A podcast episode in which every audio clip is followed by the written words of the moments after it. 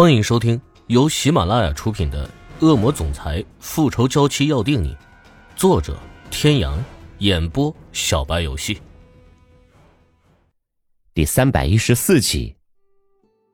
林宇哲摘下墨镜，站在阳光下，闭上眼睛，静静的感受着阳光的抚摸。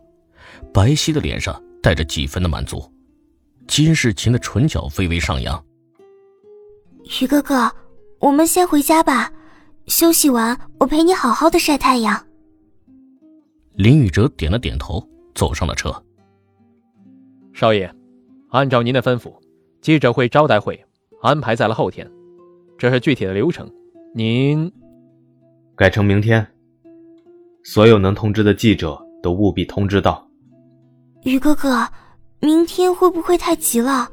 你现在需要好好的休息。早处理完。早点回美国，就这么定了。听着林宇哲坚定的语气，管家和金世琴也没有再说什么。反正事情是要处理的，早一天晚一天意义不大。白色的劳斯莱斯平稳的行驶在马路上，但是此时此刻，有些人的心绪却是怎么都平静不下来。你说什么？林宇哲回国了？你确定？玉嫣，这个事情我有必要骗你吗？我说你激动什么呀？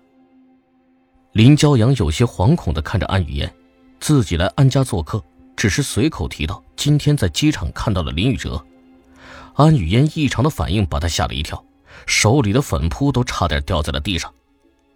安雨嫣也意识到自己好像是反应过度了，及时调整了一下自己的表情，唇角带上了几分笑意。我之前听说。他不是出国戒毒了吗？这么快就回来了？可能是现在情况还不错，所以回来调休一段时间吧。林骄阳继续着手里的动作，而面对安雨嫣，此时却是百感交集。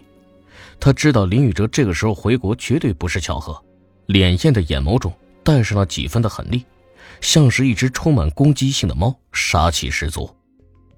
雨嫣，你没事吧？啊，有些累了，没事没事。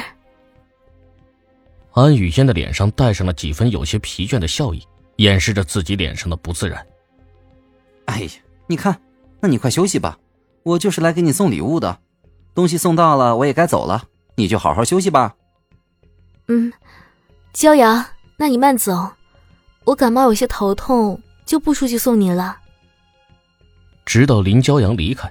安雨嫣的目光依旧落在自己房间的房门上，阴沉的目光仿佛是要把门穿一个洞。本应温和的目光，此时却是充满了冷意。手里的抱枕都因为安雨嫣过于用力的手而扭曲的变形，眉宇之间带着几分的阴沉，如同暴风雨前的黑暗。安雨嫣侧头之间看到了桌子上放着的手机，眼眸微抬，一双眸子里闪烁着一缕光芒。似是一只狡猾的狐狸，已经做好了十足的准备。白皙而又修长的手指熟练地拨出了一个电话号码，但是很快电话就被挂断了。安雨嫣微微皱起了眉头，脸上的表情有些不耐烦，生气地把手里的抱枕用力地扔了出去，刚好打在了安夫人的身上。你这是怎么了？谁又惹你了？安夫人微微僵硬的脸庞上带着几分淡淡的担忧。虽然已经是五十多岁的人，但是良好的保养让安夫人的皮肤看上去却年轻依旧，带着一种浓浓的贵妇气息。安雨嫣看着安夫人走了进来，收敛了自己脸上的不耐烦。妈妈，我没事儿，我就是感冒，心里有点烦。你出去吧，我要休息了。安雨嫣躺在床上，闭着眼睛一动不动，似乎每一个字都是刚刚从牙缝里挤出来的。林宇哲看着手机上不停闪烁的来电显示，拿着手机从客厅走到了一旁的窗户旁，紧皱的眉头间带着一抹化不开的忧伤。金世琴看着林宇哲的变化，眼眸中也带上了一抹淡淡的担忧。本就是刚回国，理论上不应该会有人联系林宇哲的。世琴啊，你在听阿姨说吗。